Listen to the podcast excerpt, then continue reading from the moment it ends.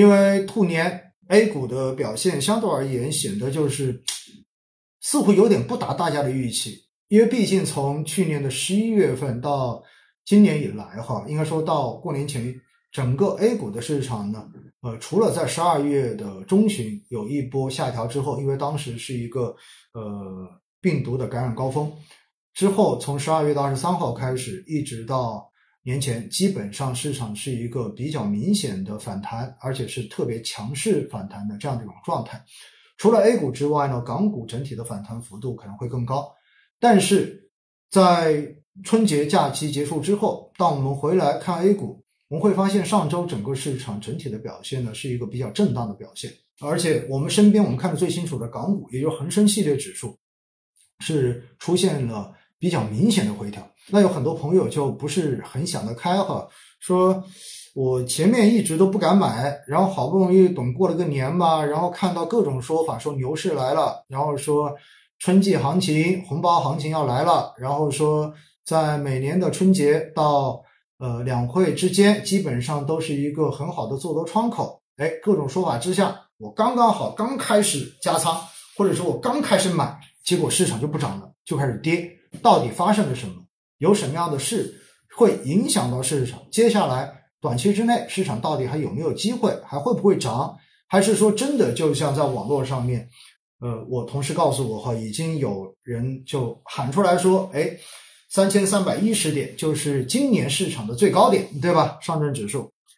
我觉得哈，在过去的这几天的话呢，其实有这样的几个事件，嗯，应该说给市场是造成了一定的扰动。呃，当然这些扰动哈都建立在一个前提之下，这个前提是什么呢？那就是从去年的十一月份，我们如果不把十一月份把十把十月份的那个两千八百多点作为底的话，我们就说以过以去年的十二月二十三号开始到现在，其实相关指数整体的涨幅都已经累计到了一定的程度了，所以说到底的话呢，它就是涨多了。就是在短期之内已经经历了一波涨幅，所以这个时候呢，大家或多或少都已经在考虑说会不会出现短时间的回调，我要不要落袋为安？就是都已经有了这样的想法。在我各个平台后面哈后台上面，我也看到有很多人的这种提问留言，然后这些留言说的是什么呢？就是老师，我好不容易回本了，赚了一点点钱，我现在要不要赶紧卖掉？因为我听身边的人说，有可能市场就要跌了。哎。而且还听说啊，美国如何如何如何如何，哎，这就是我后面会要跟大家讲到的一些传言，对吧？所以其实所有的传言到最后之所以会导致市场出现比较大的这种波动，或者说很多人怀疑说拐点似乎要到了，其根本的逻辑都是因为我们已经经历了一段时间的反弹了。之前我反复强调过，再好的标的，你只要短期涨过了一波。它的投资性价比都会下降，短期之内配置的风险收益比都会下降。更何况我们现在看到，从十月底哈，就是万德全 A 五年的这一个风险溢价，也就是股债的风险溢价分位，已经从百分之八十五以上，因为百分之八十以上是极具配置价值嘛，已经降到了今天我看了一下哈，大概是百分之五十三左右的分位，也就已经下降了百分之三十。三十个点的这样的一个分位了，所以整体来讲，其实现在的 A 股所处的位置，相比十一月份，相比十二月份，性价比下降，就意味着它这此时的波动风险已经比当时要大很多了，上涨的空间已经不如当时了，就是这么一个现状。当然，很多人就会说了，那我现在不买了，我等到它再回到百分之八十五以上，对吧？我再去投可不可以？不是说不可以，但是这里有两个假设：第一，你要假设它还能回到百分之八十五，也就意味着市场是不是还能跌回到十月底上证指数那个两千八百八十五点那个位置？我个人觉得，如果没有重大的黑天鹅发生的话，这个事情应该很难发生。在短期之内，我个人觉得很难发生，也就意味着市场应该跌不会那个时候，除非有完全超预期的重大黑天鹅发生。那是什么？我不知道啊。如果是完全超出预期，我现在怎么可能预期得到呢？对不对？那么第二个是，如果真的发生了这一个黑天鹅事件，市场真的上证指数又从现在的三千二、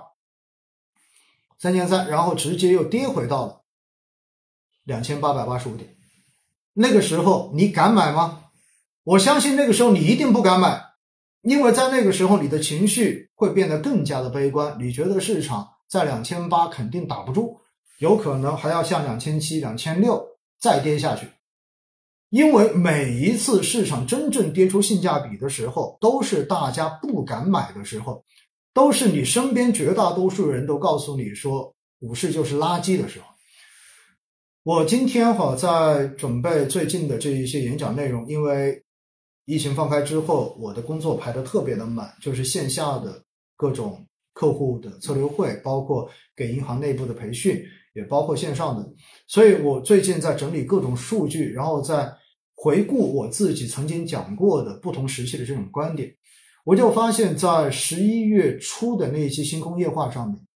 我当时十月初大家知道哈，实际上市场在去年的一个次低点，或者说这一波反弹的起点，那个拐点就出现在十月的三十一号，所以可以说十一月初。整个市场的估值就是处在一个从目前来看极低的一个位置，配置性价比特别高。在那个时候，我记得很清楚，我就非常坚定的在星空夜话的直播中间跟大家说，现在就是低位，现在就是底部，大家要大胆的进行配置。但是，又多少的人在当时听完之后敢去配呢？我记得当时我说过最重要的一句话，我说过特别形象的一句话，在双十一的时候。我说双十一的时候，大家总会等双十一去清空你的购物车，因为打折了，所以你会买买买，然后你会买很多的东西，会要剁手。但是在双十一的那个前后，我说股市现在也是打折呀，也是有很大的折扣啊。但是为什么这个时候没有人敢去扫购物车，没有人敢去买买买，而更多的人说的是卖卖卖呢？所以在那个时候，我就说，如果你现在能够坚持扣款、坚持定投，其实就已经非常好了。回过头来，到了现在，OK，这个股债风险溢价分位从百分之八十五已经降到百分之五十五了。结果你又跟我说，哇，风险太大了，配置性价比不高了，所以我不是很敢买。我要等它降到百分之八，我要等它升到百分之八十五以上，我再考虑买。我告诉你，真升到了，你还是不会买的。因为那个时候你又怕了，所以说这一些是想告诉大家什么？我是想告诉大家，现在市场的这个性价比，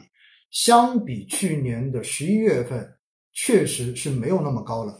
但是仍然是处在一个权益更值得配置的这样的一个当口。但是因为短期确实积累了比较明显的涨幅，所以造成了大家。对于前期预期消化完成之后，也就是 press in 之后，对于疫情放开的这一种预预期消化完之后，大家开始进入到了一种新的预期的消化期。那么什么样的预期呢？比如说，我们要看一月份的社融数据出来是不是超预期？因为在上周我们已经看到了几个数据，首先 PMI 数据，这是非常重要的经济先行指标，对不对？那么统计局公布的这一个 PMI 数据呢，服务业为百分之五十四，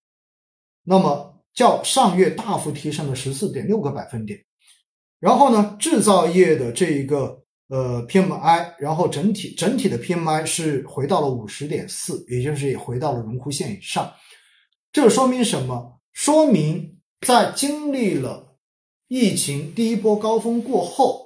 大家在春节假期见到了这种消费的复苏情景之后，其实大家对于接下来的这种复苏都开始有了更强的信心，有了更强的信心，所以 PMI 的数据重新回到了荣枯线以上，这是经济复苏非常重要的一个信心指标，也是一个先行指标。那么这个指标出来够不够？不够。当大家对于未来有了更强的信心，那么接下来就要看有没有实际的动作，而这个动作看什么？看社融数据。下周，然后一月份的社融数据应该就会出来。那么社会融资数据中间的人民币贷款数据，尤其是居民端跟企业端分别的这个中长期贷款的数据将会出台，我们可以看一看这个数据有没有出现同比多增的现象，然后整体的这一个规模是不是能够有个超预期的上升。如果有，OK，那么就意味着除了大家的预期上升之外，同时大家也实实在在的敢借敢去借钱扩大生产。敢去借钱进行更长期的投资，那么这将会进一步的夯实大家对于今年政策放开之后经济复苏的信心，这将更加有利于未来权益资产在今年的表现。